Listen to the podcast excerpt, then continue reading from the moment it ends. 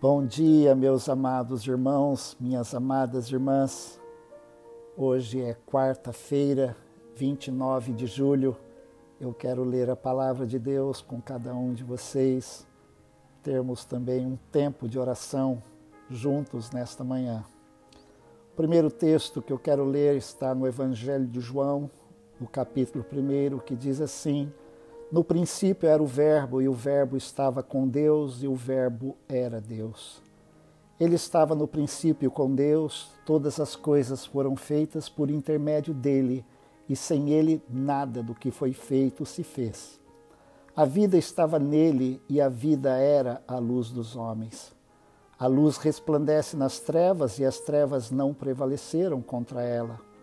O Verbo estava no mundo, o mundo foi feito por intermédio dele, mas o mundo não o conheceu. Veio para o que era seu e os seus não o receberam. Mas a todos quantos o receberam, deu-lhes o poder de serem feitos filhos de Deus, a saber, aos que creem no seu nome, os quais não nasceram do sangue, nem da vontade da carne, nem da vontade do homem, mas de Deus. E o Verbo se fez carne e habitou entre nós cheio de graça e de verdade, e vimos a sua glória, glória como do unigênito do Pai. Na carta aos Filipenses, Paulo diz: Cristo Jesus, subsistindo em forma de Deus, não julgou como usurpação o ser igual a Deus, antes, a si mesmo se esvaziou, assumindo a forma de servo, tornando-se em semelhança de homens e reconhecido em figura humana. A si mesmo se humilhou, tornando-se obediente até a morte e morte de cruz. Encarnação é a palavra que a teologia criou para expressar o itinerário de um Deus absoluto que se torna homem, com todas as suas limitações, mas sem deixar de ser Deus com toda a sua perfeição. A encarnação de Deus é um mistério e um paradoxo. A encarnação é um desafio à razão que nos convida à fé e um desafio à fé que nos convida a pôr em cena toda a nossa capacidade de imaginar e pensar. A fé nos abre a porta do mistério.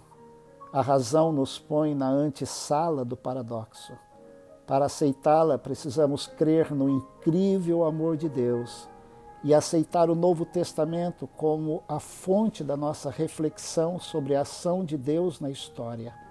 Só por amor a nós, Jesus Cristo abriu mão da sua divindade para experimentar a nossa humanidade. Sim, Deus amou ao mundo de tal maneira que deu seu Filho unigênito para todo aquele, aquele que nele crê não pereça, mas tenha a vida eterna. Nas palavras do escritor Philip Jansen, a encarnação mostra ao homem a grandeza de sua miséria pela grandeza do remédio que exigiu, disse Pascal. De um jeito mais variado, Jesus denunciou nossas falhas como seres humanos. Temos a tendência de justificar nossas muitas falhas dizendo: isso é apenas humano. Um homem se embriaga, uma mulher tem um caso, uma criança tortura um animal, uma nação declara guerra a outra nação, é apenas humano. Jesus acabou com essa conversa. Apresentando o que deveríamos ser, ele mostrou quem deveríamos ser e como nós erramos o alvo. Eis o homem, exclamou Pilatos. Eis o melhor exemplo da humanidade mas vejam o que isso lhe custou.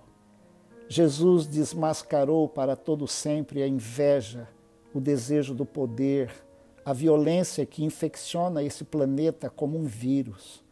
De um jeito sobrenatural, essa foi a intenção da encarnação. Jesus sabia no que estava se metendo quando veio a este planeta. Sua morte foi decretada desde o início. Ele veio para fazer uma troca do tipo mais absurdo conforme descrito nas epístolas, sendo rico, por amor de vós se fez pobre, para que pela pobreza vos tornasseis ricos, que sendo em forma de Deus a si mesmo se esvaziou, tomando a forma de servo, fazendo-se semelhante aos homens, aquele que não conheceu o pecado, ele o fez pecado por nós, para que nele fôssemos feitos justiça de Deus. E ele morreu por todos nós, para que os que vivem não vivam mais para si, mas para aquele que por eles morreu e ressurgiu. A riqueza pela pobreza, a divindade pela servidão, a perfeição pelo pecado, sua morte pela nossa vida. A troca parece ser totalmente unilateral, mas em outra passagem das epístolas podemos encontrar sinais intrigantes de que a encarnação teve significado para Deus, como também para os seres humanos. Realmente, o sofrimento suportado na terra serviu de um tipo de experiência, de aprendizado para Deus. Essas palavras podem até parecer heréticas, mas estamos simplesmente acompanhando Hebreus. O autor da carta aos Hebreus diz: embora sendo filho, aprendeu a obediência por meio daquilo que sofreu. Durante aquela faixa de tempo conhecida como encarnação, Deus experimentou o que é ser um ser humano. Em 33 anos na Terra, o Filho de Deus aprendeu acerca da pobreza e das discussões familiares, da rejeição social, do abuso verbal e da traição. Ele aprendeu também acerca da dor, Aprendeu como é quando um acusador deixa imprimidos em vermelho os dedos em seu rosto. Como é quando um açoite com pontas de metal é solto em suas costas. Como é quando um prego grosseiro de ferro é introduzido perpassando músculos, tendões e ossos. Na terra, o Filho de Deus aprendeu tudo isso. O caráter de Deus não permitiu a opção de simplesmente declarar acerca deste planeta defeituoso não tem importância. O Filho de Deus teve de encontrar-se com o mal pessoalmente, de um modo em que a divindade perfeita jamais o havia antes encontrado. Ele teve de perdoar o pecado, assumindo o nosso pecado. Teve de derrotar a morte, morrendo. Teve de aprender a simpatizar com os seres humanos, tornando-se um deles o autor da carta aos Hebreus conta que Jesus se tornou para nós um advogado compassivo. Existe apenas uma maneira de aprender a condoer-se ou simpatizar, conforme o significado das raízes gregas da palavra simpatos, que significa sentir ou sofrer junto. Por causa da encarnação, o autor da carta aos Hebreus dá a entender Deus ouve nossas orações de outra maneira, tendo vivido aqui e tendo orado como um ser humano fraco e vulnerável. Numa das suas últimas declarações antes de morrer, Jesus orou: Pai, perdoa-lhes a todos eles, os soldados romanos, os líderes religiosos, seus discípulos que fugiram nas trevas, você, eu, que o negamos de tantas maneiras Perdoa-lhes, pois não sabem o que fazem. Apenas se tornando um ser humano, poderia o Filho de Deus verdadeiramente dizer com entendimento: eles não sabem o que fazem. Ele viveu entre nós, agora ele entende. Vamos orar. Senhor nosso Deus e nosso Pai, nós estamos na tua presença neste momento. E eu quero orar juntamente com os meus irmãos e irmãs. Senhor, é um Deus que é o Senhor, que na pessoa maravilhosa de Jesus viveu entre nós, sofreu entre nós.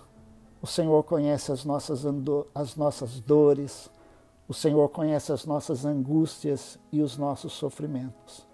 Obrigado, Jesus porque a tua palavra diz que o Senhor intercede por nós junto ao Pai.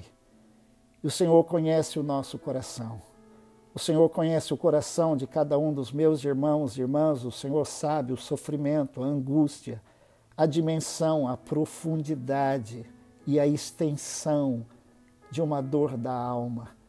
Senhor, nesse momento eu quero pedir a tua bênção E que, Senhor, cada um daqueles com quem eu oro neste momento, sintam o perdão e a graça do Senhor. Todos nós que falhamos, que pecamos, que erramos, Senhor, nós humildemente nos chegamos diante do Senhor reconhecendo que o Senhor é um Deus de amor, que o Senhor não vai recusar a nossa oração.